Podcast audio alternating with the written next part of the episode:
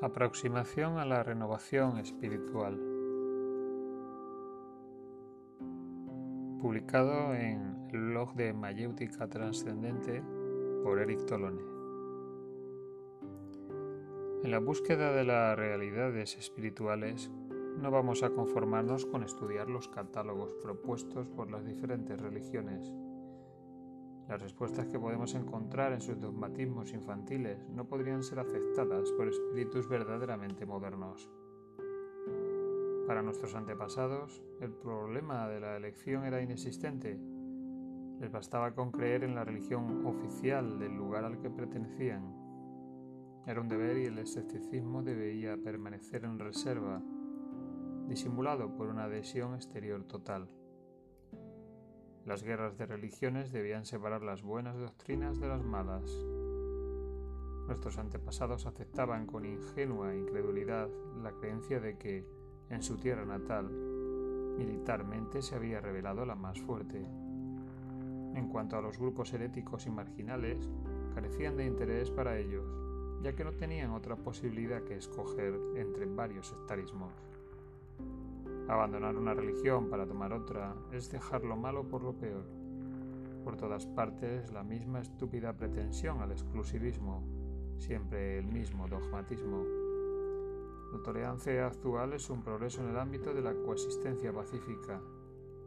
Pero si los sectarismos religiosos han dejado de matarse entre ellos, no han perdido por el contrario nada de la estrechez de miras que los caracterizan.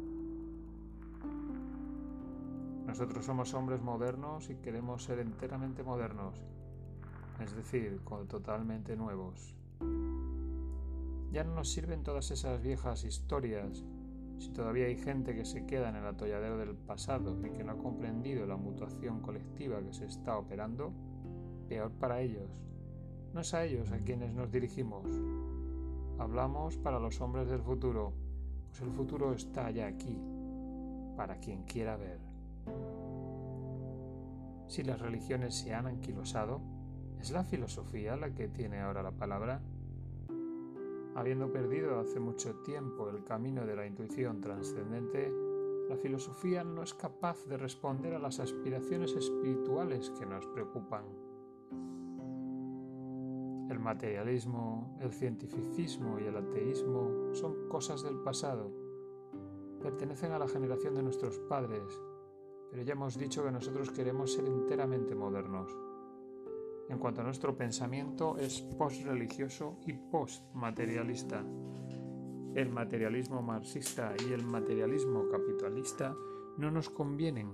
Estos dos sistemas restrictivos con relación a las dimensiones espirituales del hombre han demostrado ser incapaces de satisfacer sus más altas y esenciales aspiraciones.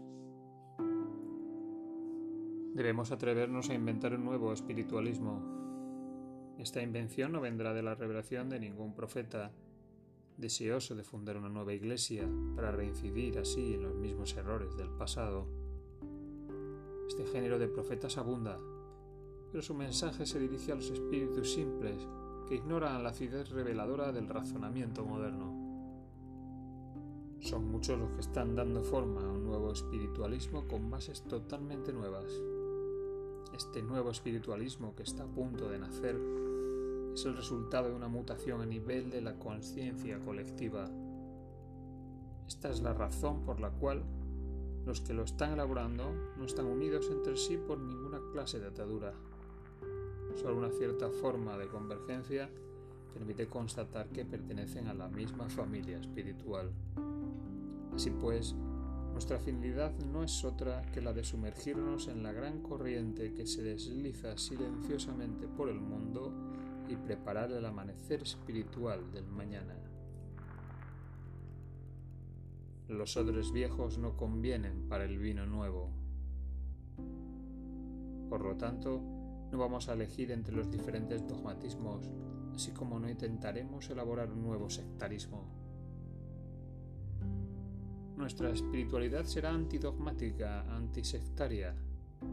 Será el resultado de una búsqueda libre y de la libre confrontación con diversos tipos de experiencia interior conocidos en el transcurso de los tiempos por los espiritualistas de diferentes obediencias culturales.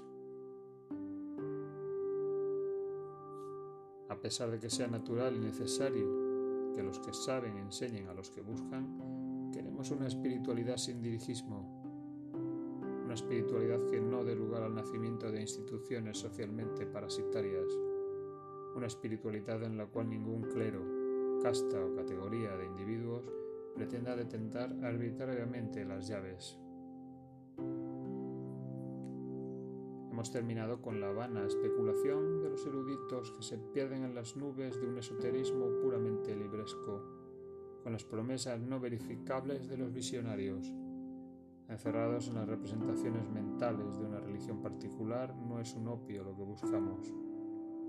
Nuestra espiritualidad quiere ser algo vivido aquí abajo y desde ahora. Hemos terminado con las huidas fuera del mundo. Nuestra finalidad no es la de aislarnos de las impurezas de este siglo y de construir un arca de Noé en la que nos podamos refugiar. Nuestra intención no es la de, bajo pretexto de la búsqueda interior, incitar a la dimisión frente a las realidades científicas, sociales y políticas. Somos ciudadanos del mundo y queremos permanecer firmemente arraigados en la arcilla de las cosas tangibles. Nuestra espiritualidad será una apertura a las realidades espirituales, pero esta apertura estará acompañada por una realización plena y perfecta de la condición humana. Hemos terminado con los que desprecian el cuerpo, para quienes el gozo es algo malo con los que han elaborado edificios espirituales basados en la represión y con los que han establecido la famosa oposición entre espiritualidad y sexualidad. Nuestra espiritualidad será la de un desarrollo integral, no rechazando nada, lo espiritualizaremos todo. Hemos terminado con el legalismo moral y con los códigos de conducta de la bienhechora burguesía. Nuestra espiritualidad estará basada en la espontaneidad del lenguaje del corazón.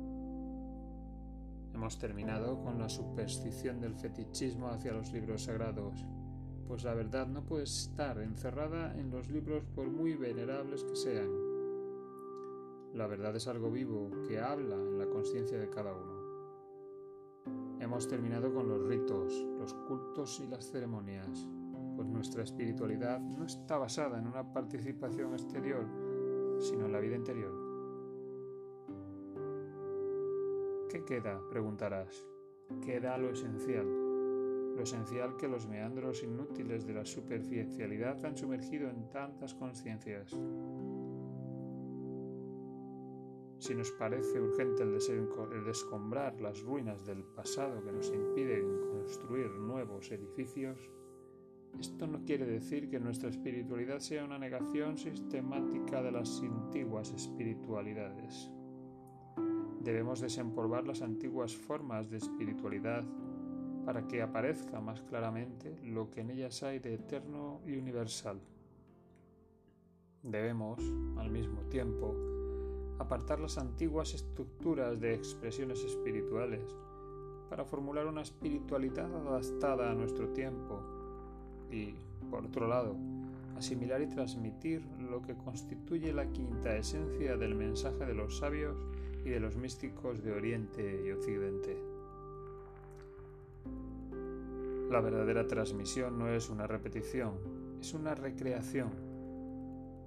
Para ser herederos eficaces, seamos herederos revolucionarios. No nos atasquemos en las instituciones orientales o occidentales que son el fruto de estructuras sociales y psicológicas pertenecientes a épocas pasadas. Vayamos a lo esencial, lo esencial que sabios y santos de todas las religiones no han dejado de revelar. Sacudamos las escorias acumuladas en los depósitos del tiempo para encontrar lo que no tiene edad.